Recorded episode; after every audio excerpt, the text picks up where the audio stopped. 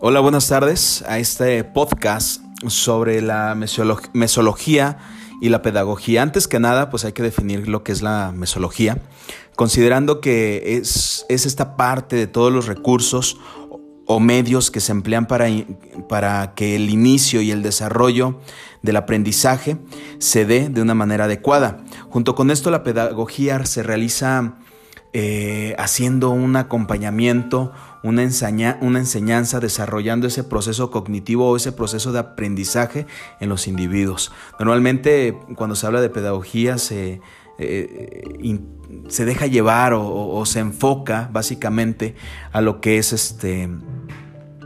Eh, los preescolares, ¿no? Los, pequeños, básicamente, la infancia, ese proceso de, la educación en la infancia. Por lo tanto, hay que entender esta parte de la mesología y, lo que es la pedagogía y su trabajo en conjunto.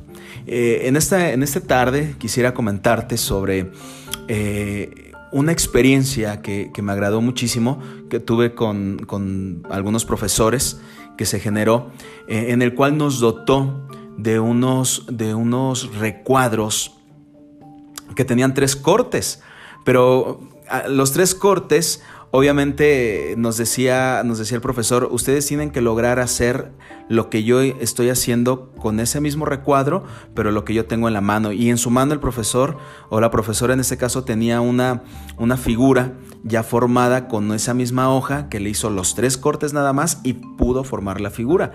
Había un secreto, por supuesto, ¿no? Pero era esta parte del proceso didáctico, del proceso de, de la mesología, nos dota de los instrumentos necesarios, las herramientas, además de que hace un acompañamiento con nosotros.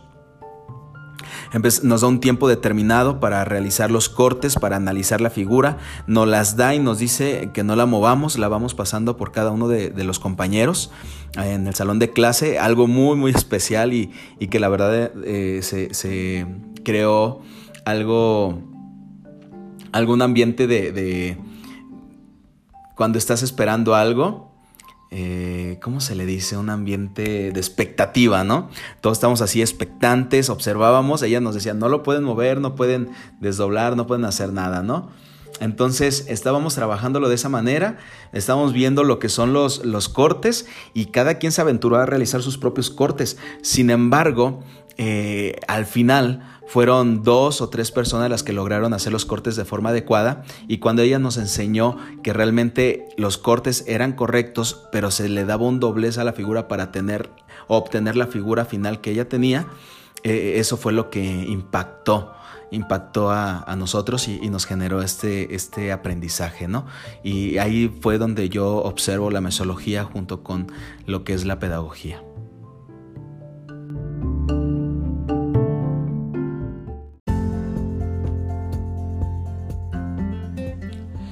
Bueno, buenas tardes. Este, wow, bienvenidos a este podcast eh, que es de su servidor Gabriel Jurado.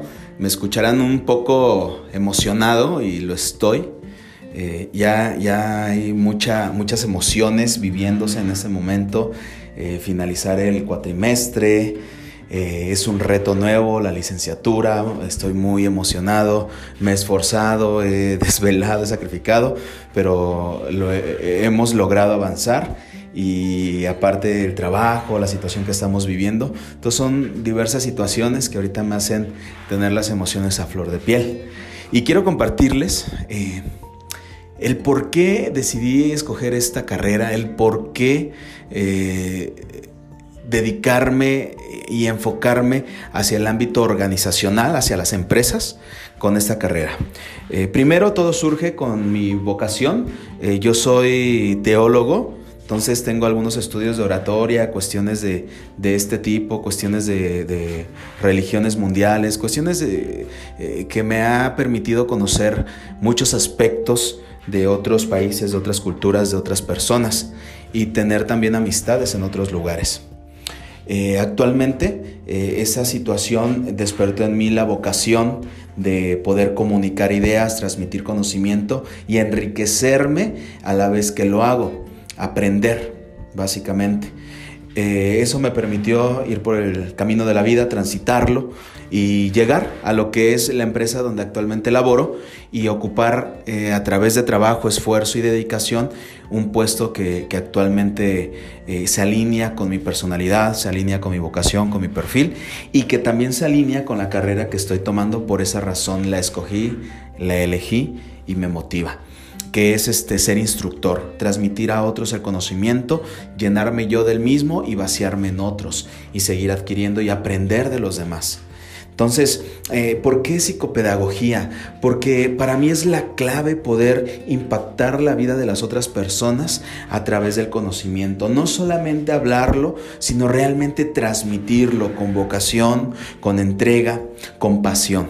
Para mí la clave en la comunicación, la clave en lo que es el enseñar es la pasión que tú le puedas poner. El transmitir las ideas, el transmitir las emociones. Creo yo que un buen un buen instructor, una persona que, que, está alineada, que está consumida por el deseo y el anhelo de transmitir a otros, siempre va a buscar mejorar. Y ese es mi, mi propósito. Por esa razón elegí esta carrera, por eso me quiero dedicar en este ámbito organizacional o empresarial, ya que también muchas veces no se le da el peso o la cabida necesaria a que alguien se pare al frente y te diga, oye, vale la pena echarle ganas, ¿no? Oye, vale la pena vivir bien, vale la pena tener sueños, etcétera.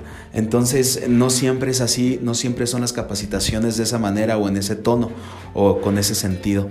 Y ese es mi propósito. Aparte de que en el futuro eh, me gustaría tener eh, un proyecto personal, me gustaría tener una consultora que pudiera ayudar a las empresas con un enfoque motivacional, con un enfoque de consultoría, con un enfoque de dotar a las personas de nuevas herramientas. Por esa razón, psicopedagogía, por esa razón, esta carrera, eh, porque estoy motivado, estoy animado, estoy feliz, estoy contento, tengo el apoyo de mi familia, tengo el apoyo de, personas que me quieren y, tengo el apoyo de mis maestros que me lo han demostrado. Eh, no todos, pero sí la mayoría. Al menos mi maestra Perla, que es de esta clase, lo ha demostrado junto con otras profesoras y profesores de, las otras clases, ¿no? Que me lo han demostrado. Y, personas, amigos también que motivan, que te ayudan, que te impulsan. Entonces, eh, yo, yo, te comento, les comento todo esto en este podcast para poderles decir, se vale, se vale tener sueños, se vale luchar por ellos, se vale buscar eh, esta parte eh, de superarse a sí mismo, de conocer los límites, de sacrificar.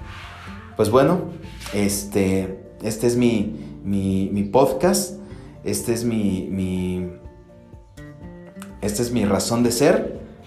Eh, pues termino y les agradezco mucho. Sigan visitándome, sigan escuchando. recuerda, si tienes pasión por lo que haces, vale la pena.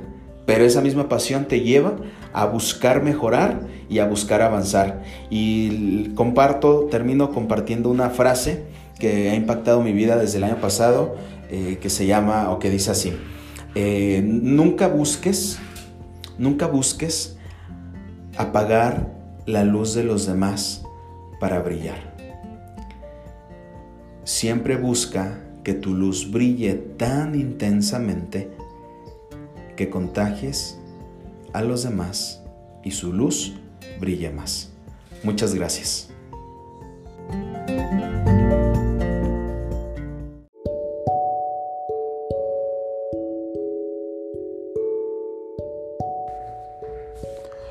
Muy bien amigos, buenas tardes nuevamente a, este podcast. Em, ahora lo que me concierne o por qué vengo con ustedes es porque quisiera hablarles sobre la ética.